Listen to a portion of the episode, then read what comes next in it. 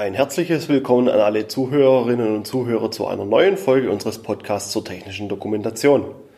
Mein Name ist Florian Schmieder und ich bin bei der GFT Akademie verantwortlich für den Bereich der technischen Dokumentation.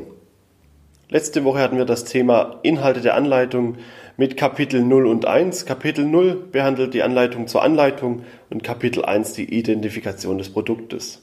Unser heutiges Thema ist Kapitel 2 Beschreibung, in dem es um die Beschreibung des Produktes oder der Maschine geht. Sollten Sie die vergangenen Podcasts noch nicht gehört haben, empfehle ich, dies nachzuholen. Ich verweise immer wieder auf Begriffe, die in vergangenen Podcasts erklärt wurden, die ich nicht erneut erklären werde, da ansonsten der, die Podcasts noch umfangreicher und länger werden würden. An dieser Stelle möchte ich noch auf unsere Website verweisen. Wir haben dort viele FAQs zum Thema technische Dokumentation und Betriebsanleitungen. Außerdem könnt ihr dort Checklisten und Musteranleitungen kostenfrei herunterladen. Zum Zeitpunkt der Aufnahme des Podcasts, es ist Juni 2018, sind die Funktionen des Downloads aufgrund von Anpassungen der Website vorübergehend deaktiviert. Sie können uns aber gerne eine E-Mail senden, dann lassen wir Ihnen die entsprechenden Unterlagen zukommen. Sollten Sie den Podcast später hören, müsste das Download-Portal bereits wieder funktionieren. Kommen wir wieder zurück zu unserem eigentlichen Thema, dem Kapitel 2 Beschreibung. Für dieses Kapitel gibt es gleich mehrere Fragen, die sich der technische Redakteur stellt und die das Kapitel beantworten soll. Was ist das für ein Produkt oder eine Maschine und was kann sie? Für, welche, für welchen Zweck ist sie ausgelegt oder äh, konstruiert? Für was ist das Produkt nicht geeignet und wie funktioniert das Produkt im Detail? Dies sind nicht alle Fragen, aber an diesem kann man schon erkennen, um welches Thema sich das Kapitel 2 Beschreibung dreht. Fangen wir mit den ersten Unterkapiteln an. Wir informieren den Benutzer in unseren Anleitungen zunächst einmal über die bestimmungsgemäße Verwendung des Produktes sowie die vorsehbare Fehlanwendung oder sachwidrige Verwendung. Alle drei Punkte werden im Zuge der Risikoteilung bereits ermittelt und auch dort festgelegt. Theoretisch kann der technische Redakteur dies dort entnehmen und in die Betriebsleitung einfügen. In der Praxis zeigt sich leider oft, dass nur die bestimmungsgemäße Verwendung im Rahmen der Risikobeurteilung definiert wird. Das ist natürlich klar, denn genau darum wird ein Produkt oder eine Maschine geplant und konstruiert. Die sachwidrige Verwendung oder vorhersehbare Fehlverwendung werden gerne mit dem Satz, alle anderen Verwendungen sind nicht bestimmungsgemäß und dafür übernimmt der Hersteller keine Haftung beendet und nicht weiter erläutert. In der Praxis wird dies gerne damit begründet, dass man die Nutzer nicht auf blöde Ideen bringen möchte und durch die Nennung dieser Verwendungen das Risiko erhöht, dass genau diese Verwendungen genutzt werden, die nicht dafür vorgesehen sind. Gerne werden in diesem Zusammenhang auch die irrsinnigsten Beispiele für Verwendungen aufgeführt, die ja nach den Normen und Richtlinien aufgelistet werden müssten. Ein schönes Beispiel für eine völlig überzogene sachwidrige Verwendung wäre das Schneiden von Wurst oder Lebensmitteln mit einer Kreissäge. Dieser Ansatz aus der Praxis ist aus meiner Sicht jedoch falsch. Die Normen und Richtlinien fordern von den Konstrukteuren und Redakteuren naheliegende Beispiele. Dies sollte vor allem aus Sicht der Zielgruppenanalyse heraus erstellt werden. Unter der Betrachtung der Zielgruppe, ihrem Verhalten, ihrem Wissen und ihren Eigenschaften werden teilweise schnell Beispiele klar, die unter die Kategorie der vorhersehbaren Fehlanwendung oder sachwidrigen Verwendung fallen. Mein Lieblingsbeispiel für eine vorhersehbare Fehlanwendung ist hierbei die Kabeltrommel. Ich denke, so gut wie jeder hat eine zu Hause oder zumindest immer mal wieder in der Hand. Und ist mal ganz ehrlich, wer rollt die Kabeltrommel immer ganz ab, wenn er sie verwendet? Es ist ein wunderschönes Beispiel für die vorhersehbare Fehlverwendung in Kombination mit der Bequemlichkeit der Zielgruppe, welche im Falle der Kabeltrommel eine ziemlich große ist. Um mein Lieblingsbeispiel zu vervollständigen und zu erklären, eine nicht ganz abgerollte Kabeltrommel kann bei starker Belastung überhitzen, die Kabel schmelzen. Es besteht dann eine Brandgefahr. Und dies liegt einfach daran, dass das aufgerollte Kabel auf der Trommel Wärme produziert, die dann nicht abgeführt werden kann. Bei einem abgerollten Kabel ist dies wiederum kein Problem, weil keine weiteren Kabel um es herum liegen.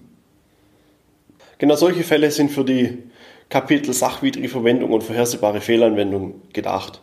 Weitere Beispiele wären die Bearbeitung von Metall mit Holzwerkzeugen oder ähnliches.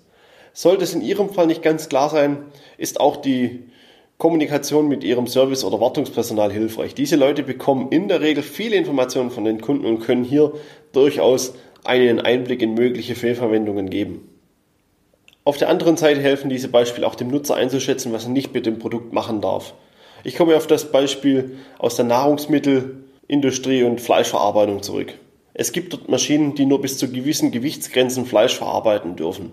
Unter oder oberhalb dieser Gewichtsgrenze muss mit einer anderen entsprechend ausgelegten Maschine gearbeitet werden.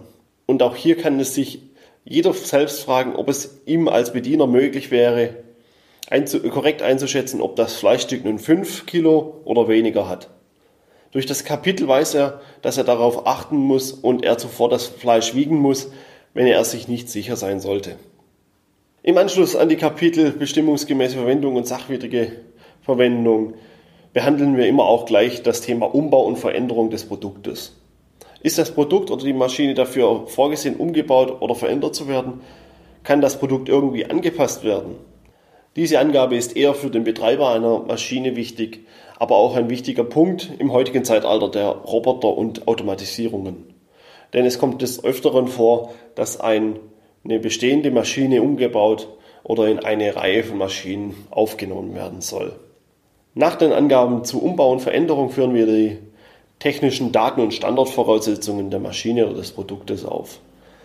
Damit der Leser sehen kann, welche Abmessungen und Gewichte die Maschine hat, welche Leistungsdaten sie umfasst und inwieweit der vorgesehene Standort der Maschine die Kriterien des Standortes erfüllt. Vor allem die Standortvoraussetzungen sind eine wichtige Angabe. Es ist schlecht, wenn beispielsweise der Boden ungeeignet ist und zu wenig Gewicht tragen kann.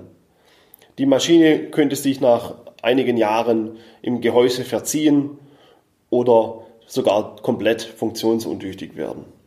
Außerdem kann man im Kapitel Transport auf diese Angaben verweisen. Der, so kann der Transporteur direkt nachschlagen, welche Anforderungen an den Untergrund und die Umgebung gestellt werden. So sie, äh, kann er auch gleichzeitig sicherstellen, dass das Produkt an dem Ort eingesetzt werden kann. Das nächste Kapitel betrifft nicht alle Arten von Produkten. Es geht hier um Ausstattungsvarianten und Zubehör zum Produkt. Diese sollten in einem extra Kapitel der Beschreibung genannt werden und auch erklärt werden. Damit kann der Leser weitere Zubehör- und Ausstattungsvarianten sehen und eventuell sogar welche nachbestellen. Zudem sollte in jeder Anleitung grundsätzlich darauf geachtet werden, dass der Nutzer immer klar erkennen kann, welche Ausstattung oder welches Zubehör er überhaupt hat. Als negatives Beispiel kann man hier die etwas älteren Automobilanleitungen aufführen.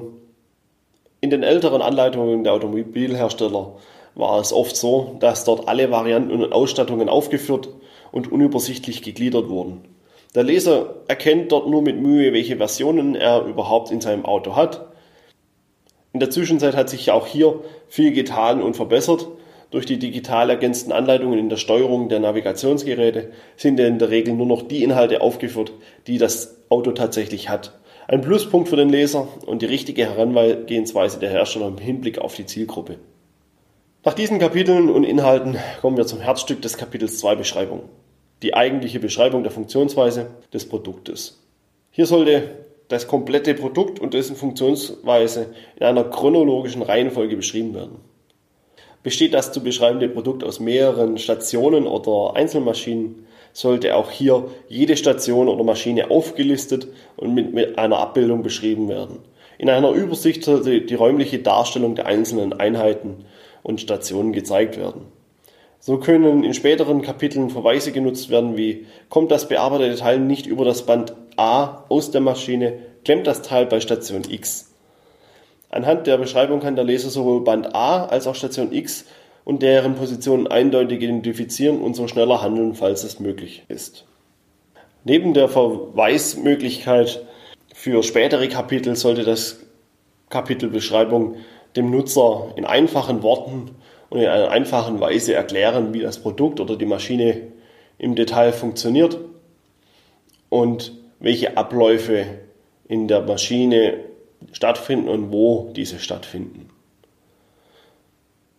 Zum Schluss des Kapitels gehört auch noch die Beschreibung aller Sicherheits- und Überwachungseinrichtungen. Mit diesen kann der Leser sehen, welche Arten von Überwachungs- und Sicherheitseinrichtungen es gibt und wie diese funktionieren. Hier sollten jedoch nur die Sicherheits- und Überwachungseinrichtungen beschrieben werden, mit denen der Leser tatsächlich in Berührung kommt und die er auch direkt nutzt. Hierzu gehören beispielsweise Zweihandbedienungen, Notausschalter, Schutztürzuhaltungen und ähnliches. Die Auflistung aller vorkommenden Schutzeinrichtungen gehört in das Kapitel Sicherheit, was wir beim nächsten Podcast besprechen werden. Das war's mit unserem heutigen Podcast. Ich hoffe, es hat Ihnen gefallen und Sie sind auch wieder beim nächsten Mal dabei. Sollten Sie Fragen haben oder Anregungen zu weiteren Podcasts, schreiben Sie sie in die Kommentare oder senden Sie uns diese per E-Mail. Herzlichen Dank fürs Zuhören. Bis zur nächsten Woche.